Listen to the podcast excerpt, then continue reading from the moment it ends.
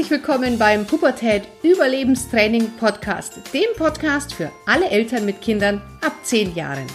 Mein Name ist Kira Liebmann und bei den Pubertät Überlebenstrainings helfe ich Eltern, die Pubertät ihrer Kinder zu überstehen, ohne dabei wahnsinnig zu werden. Geht es dir auch manchmal so, dass du dir denkst, das gibt's doch nicht. Ist dieses Mädchen jetzt 12, 14 oder 18? Und du siehst den Jungen und denkst dir, okay, der sieht ja aus wie, wie 20, aber ist das denn auch? Ist er vielleicht 12? Ist er 15? Mit der Frage stehst du gar nicht alleine da. Denn es ist erwiesenermaßen, dass die Pubertät immer früher anfängt. Unser heutiges Thema dreht sich um Grundlagen rund um Teenager, Pubertät und was man sonst als Eltern von Jugendlichen oder ich sie gerne nenne, optischen Täuschungen wissen muss. Die Pubertät fängt heute immer früher an. Vor ungefähr 150 Jahren, so sagt man ungefähr, war die Pubertät mit 17. Zu unserer Zeit, oder sagen wir mal zu der Zeit unserer Eltern, da war die Pubertät, begann mit ungefähr 15 Jahren. Ja, und heute, heute ist es teilweise so, dass die Mädchen mit 10, 11 schon anfangen, ihre Regelblutung zu bekommen.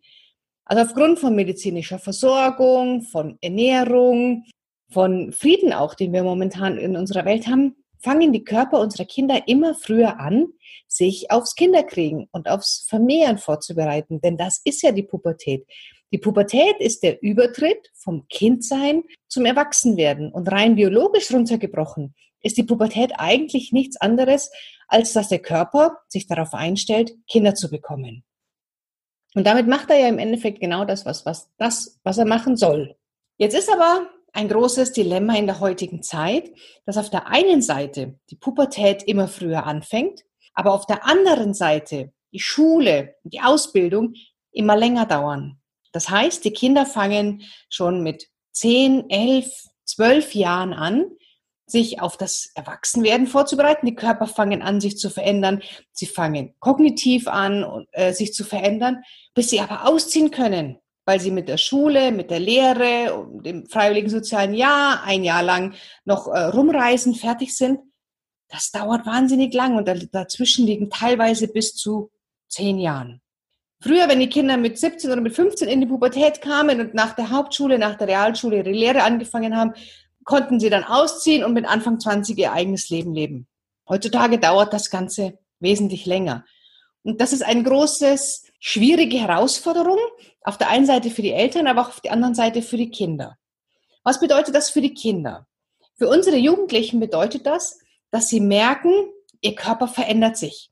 Und sie wollen frei sein. Sie fühlen sich immer erwachsener. Sie fühlen sich immer reifer. Sie wollen immer mehr das Leben alleine leben und können es aber nicht weil sie immer noch zu Hause wohnen, weil sie immer noch so unter dem Deckmäntelchen von Mama und Papa wohnen und dort ja auch wie ein Kind noch ganz, ganz lange behandelt werden und sich auch natürlich wie ein Kind fühlen, weil wir, wir alle spielen Rollen. Wir spielen zu Hause eine Rolle, wir spielen in unserer eigenen Familie eine Rolle, wir spielen in der Arbeit eine Rolle. Jeder passt sich doch irgendwo so ein bisschen in der Regel, die meisten von uns, den Umständen an. So, wenn ich zu Hause bin, dann bin ich in der Regel, solange ich nicht ausgezogen bin, Kind. Und diese Rolle bin ich seit 15, 16, 17 Jahren. Merke aber, ich will aus dieser Rolle raus. Ich kann es aber nicht, weil ich es mir nicht leisten kann, auszuziehen, weil das Abi noch nicht fertig ist, ich noch nicht genug Geld verdiene, die Mieten wahnsinnig teuer geworden sind, das darf man auch nicht vergessen. Oder man auf dem Dorf lebt, aber man möchte eigentlich in die 200 Kilometer entfernte Stadt, darf man mit 16 auch einfach noch nicht. Und das stellt so Kinder vor ganz schwierige Herausforderungen, weil sie wollen sich nicht mehr in diesen Familienkontext so wirklich einfügen wie bisher, können aber auch nicht ausbrechen. Das ist so eine, ich nenne es gern Twitter-Situation. Und auf der anderen Seite ist das für uns Eltern auch schwierig, weil wir Eltern, wir haben, sagen wir jetzt mal 15 Jahre lang, ein Kind großgezogen und haben uns in der Rolle der Eltern eingefügt und wir fühlen uns nach wie vor für alles verantwortlich und wir wollen unser Kind vor allem beschützen. Wir nehmen uns das Recht raus, unser Kind in alles reinzureden. Wir gewähren dem Kind in der Regel anfangs keine Privatsphäre. Und das ist auch für uns Eltern ein Dilemma, weil auf einmal soll ich mein Kind nicht mehr als Kind sehen. Auf einmal soll ich anfangen, mein Kind als, als Heranwachsenden zu sehen oder vielleicht sogar irgendwann als Erwachsenen. Aber wir sind noch gar nicht so weit. Ja, wir wollen als Eltern auch noch nicht loslassen, weil wir noch denken, ach, das kannst du nicht und das weißt du noch nicht und hier fehlt noch die Erfahrung und wir wollen im Endeffekt unser Kind vor allem beschützen und dürfen dann lernen, jetzt auch einfach mal wirklich loszulassen. Ein Problem auf der anderen Seite, wenn die Pubertät sehr, sehr früh anfängt, ist auch, dass die Körper unserer Kids werden früher reif. Das Gehirn aber braucht seine Zeit. Das Gehirn fängt nicht schon mit zehn Jahren an, sich auch darauf vorzubereiten. Das heißt, die kognitiven Umbauarbeiten, die kommen erst wesentlich später. So, jetzt steht da vor dir eine 14-jährige optische Täuschung. Das heißt, das Mädel oder der Bur vor dir sieht aus wie eine junge Frau. Kein Türsteher der Welt würde sie nach dem Ausweis fragen. Oder da steht ein, ein durchtrainierter, 1,85 Meter großer Lackel vor dir und dann spielst du mit dem Mensch, ärger dich nicht. Und wenn du ihn schmeißt, fickt er alle Figuren vom Tisch und äh, ist wütend, dampft ab und knallt die Tür zu.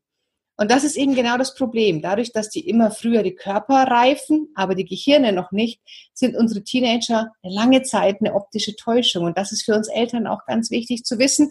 Aber natürlich auch die, die, die, diese Diskrepanz. Naja, wann ist denn mein Kind jetzt erwachsen? Wenn es erwachsen aussieht, wenn es erwachsen redet, wenn es 18 ist wann, wann genau sind denn unsere Kinder eigentlich erwachsen? Wichtig ist, dass du dein Kind, wenn es in die Pubertät kommt, und das ist egal, ob es 12 ist, 15, 16, spätpubertierend, frühpubertierend, egal. Als erstes, du nimmst dein Kind ernst.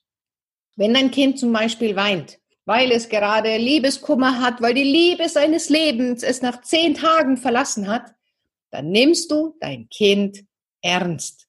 Denn ein Kind spürt in diesem Moment nichts anderes als diesen weltumfassenden, alles verschlingenden Schmerz. Und wir Erwachsene wissen, wie viele Lieben des Lebens noch kommen, bis wir die wirkliche wahre Liebe finden. Aber unsere Kinder nicht. Und für die fühlt sich dieser Schmerz unglaublich real an. Oder wenn gerade Streit mit der besten Freundin ist oder wenn sie in der Schule nicht die Note bekommen hat, was sich gewünscht hat. Oder, oder, oder. Teenager stehen vor ganz, ganz vielen Problemen, wo wir Erwachsenen denken, meine Güte, mai, oh mai, hast du noch viel zu lernen. Richtig. Aber jetzt überleg mal an deine eigene Kindheit. Hat es dir wirklich was gebracht, wenn dein Papa oder deine Mama gesagt haben, ja, Mai, das ist doch alles gar nicht schlimm. Da kommen noch so viel schlimme andere Dinge. Das baut eigentlich wirklich auf, oder? Also mir hat es damals nichts geholfen. Und in dem Moment hat es mir wirklich mehr geholfen, weil meine Mutter mich in den Arm genommen hat, gesagt hat, oh mein Schatz, ich sehe, dir geht's gerade echt schlecht. Soll ich dir einen heißen Kakao machen oder ein Eis essen oder einen Film angucken oder was auch immer. Das heißt, nimm dein Kind ernst, wenn es mit irgendwelchen Belangen zu dir kommt. Es spielt keine Rolle, ob das für dich wichtig ist. Es ist für dein Kind in dem Moment ganz, ganz wichtig. Ein zweiter Punkt, der das Zusammenleben mit Teenagern sehr, sehr einfacher macht, Rede niemals schlecht über dein Kind oder über dessen Freunde. Ich kriege es immer wieder mit, egal ob im privaten Freundeskreis oder auch beruflich, dass Eltern sich tierisch über ihre Kinder aufregen und die Kinder in der Zeit in Hörweite sind. Und es ist wirklich, wirklich ein so ein Riesenvertrauensbruch, Leute. Mach das bitte nicht. Du kannst dich über dein Kind aufregen, aber doch nicht, wenn dein Kind in Hörweite ist. Ganz ehrlich, das macht man nicht. Rede nicht schlecht über dein Kind. Das ist ein, ein Vertrauensmissbrauch. Ähm, ja, das ist eine Loyalitätsbekundung, wenn du dein Kind schützt. Du kannst dich über dein Kind aufregen, aber das müssen andere nicht wissen. Und wenn, dann sollte dein Kind nicht dabei sein. Genauso solltest du nicht über die Freunde deines Kindes schimpfen. Ja, es wird passieren, dass dein Kind irgendwann nach Hause kommt und sich furchtbar über nennen wir es Anna aufregt oder Michael oder was auch immer. Und dann lässt du dein Kind schimpfen, schimpfen, schimpfen. Und du wirst in dem Moment, wo du sagst, oh, du hast recht, Anna ist echt ein Arsch. In dem Moment wird dein Kind auf die Seite springen und sagen, du hast nicht das Recht, so über Anna zu reden. Es ist immerhin meine beste Freundin. Kann man als Strategie einsetzen, um das Kind vielleicht wieder aus dem Umdenken zu bewegen. Das mag durchaus sein.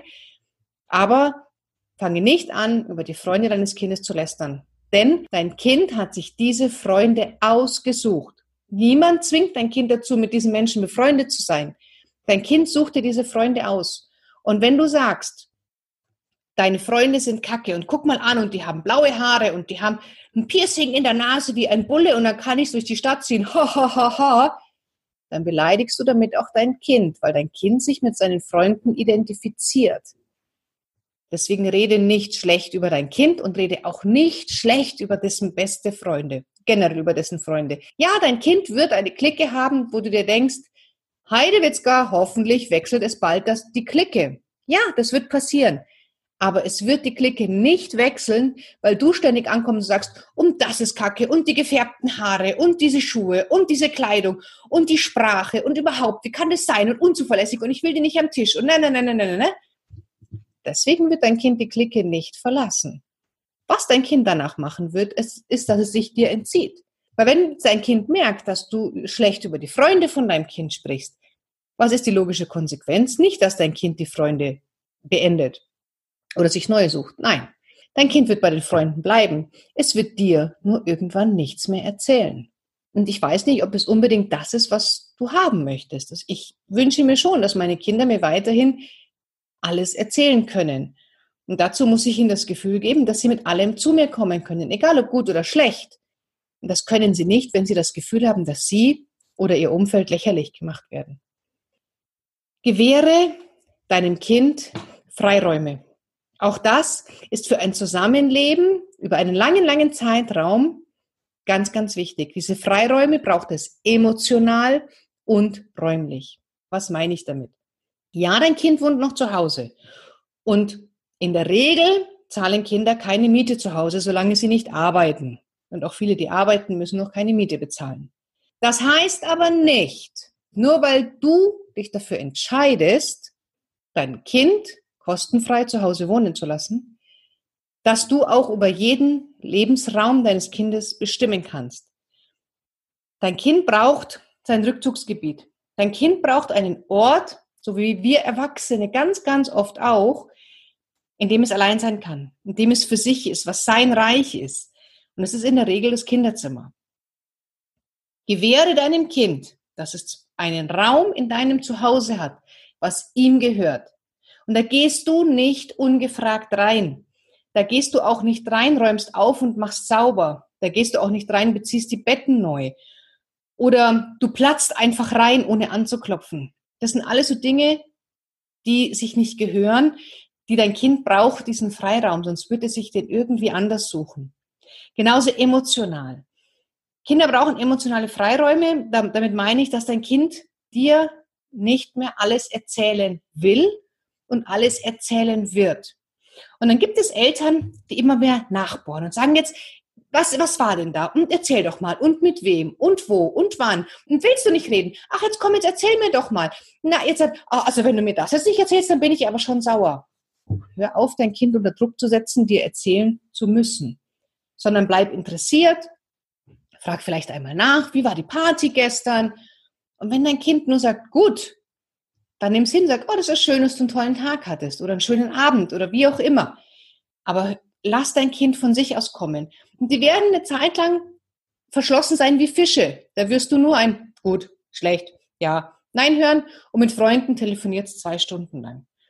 Wenn dich das stört, guck mal, was ist, warum das dich stört, was es mit dir macht. Fühlst du dich vielleicht ausgeschlossen? Ist es dein Punkt, dass du dich ausgegrenzt fühlst? Hast du vielleicht einen Kontrollverlust? Aber belaste dein Kind nicht damit, ja, sondern sprich mit jemand anderem darüber und lass deinem Kind Freiräume, emotional und räumlich. Denn dann funktioniert auch das Zusammenleben. Weil dein Kind fühlt sich erwachsen. Wir Erwachsene wollen auch manchmal alleine sein. Und dein Kind braucht auch diesen Freiraum bei dir zu Hause. Respektiere, dass dein Kind andere Vorstellungen hat als du. Wir Eltern, wir haben oft eine ganz, ganz andere Vorstellung, zum Beispiel über eine gelungene Freizeitgestaltung als unsere Kinder. Das heißt, es ist, sagen wir mal, Sonntag. Und es ist schönes Wetter draußen. Du hast, wenn du Glück hast, vielleicht einen Garten oder einen Balkon oder du wohnst in der Nähe vom See. Und dann sieht für uns Eltern ein schöner Sonntag aus. Wir packen die Picknicktasche, wir packen die Badesachen und wir fahren an den See. Oder wir gehen in den Garten. Oder wir gehen wandern. Oder wir machen eine Radeltour. Was auch immer. Für dein Kind sieht ein schöner Sonntagnachmittag vielleicht so aus, dass es auf dem Bett liegt, chillt, mit seinen Freunden am Handy daddelt, ein Buch liest, Fernsehen schaut und die Welt und die Sonne aussperrt aus seinem Zimmer. Mag sein, muss nicht sein, aber kann sein. Was glaubst du, wie effektiv es ist, wenn du nun alle halbe Stunde ins Zimmer von deinem Kind reinrennst, am besten auch noch ohne anzuklopfen, die Decke wegziehst und sagst, so, jetzt komm raus, jetzt leg dich in die Sonne. Du nimmst vielleicht sogar als Strafe sogar das Handy weg und dein Kind hat den ganzen Sonntag Handyverbot, weil es eine andere Vorstellung hat von einem gelungenen Sonntag als du.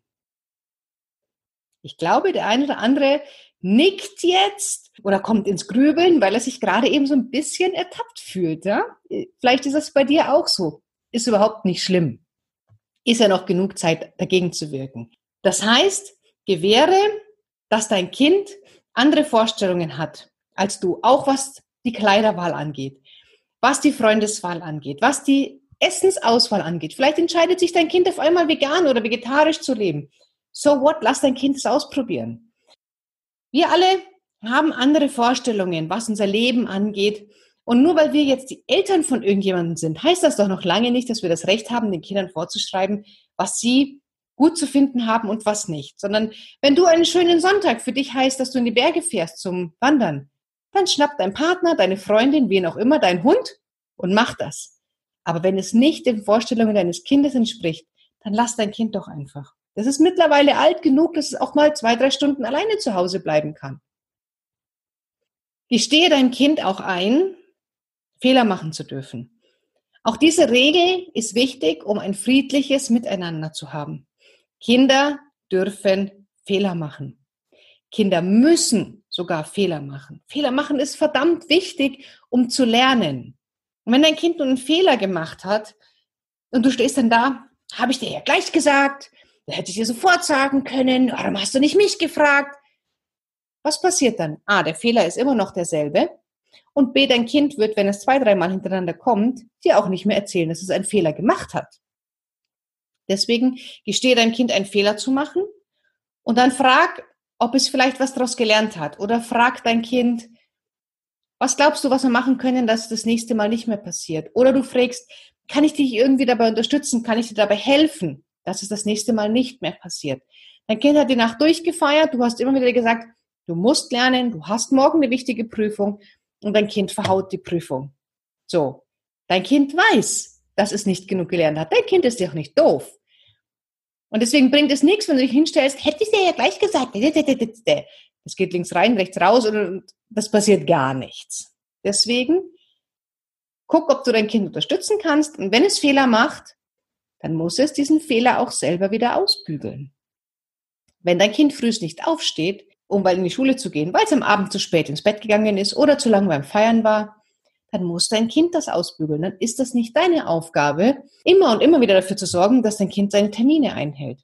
Also, lass dein Kind Fehler machen, aber dein Kind muss die Fehler auch selber wieder ausbügeln. Das ist ein sehr, sehr komplexes Thema. Ich weiß, da kommen jetzt auch ganz, ganz viele Fragen im Kopf auf.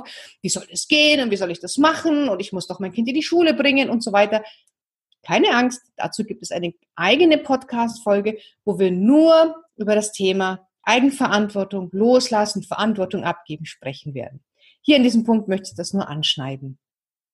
Der letzte Punkt, der wichtig ist, um das Zusammenleben mit optischen Täuschungen so angenehm wie möglich zu haben, ist, bleib interessiert, frag dein Kind aber nicht aus.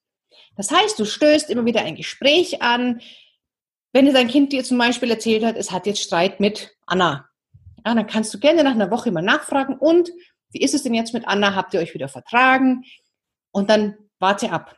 Aber frag dein Kind nicht aus. Wenn du merkst, da kommt nichts, das will gerade nicht reden, dann lass es. Es passiert ganz oft, dass sie dann in ihr Zimmer gehen, machen irgendwas anderes. Und zwei Stunden später oder drei kommt es dann wieder raus, setzt sich hin und sagt, also mit Anna und so weiter habe ich mich vertragen oder auch nicht. Und dann kann doch die Brigitte dazu und so weiter. Zeig deinem Kind einfach, dass du interessiert bist an seinem Leben. Das waren jetzt hier erstmal ein paar Tipps zum Thema, wie kann ich mit Teenagern zusammenleben und das Ganze auch ein bisschen entspannen. Zu diesen ganzen Unterpunkten wird es demnächst noch einen eigenen Podcast geben. Das war jetzt erstmal nur ein grober Überblick, was dich hier erwartet. Wenn du möchtest, dann komm doch zu mir in die Facebook-Gruppe Pubertät Überlebenscamp. Den Link packe ich in die Show Notes rein.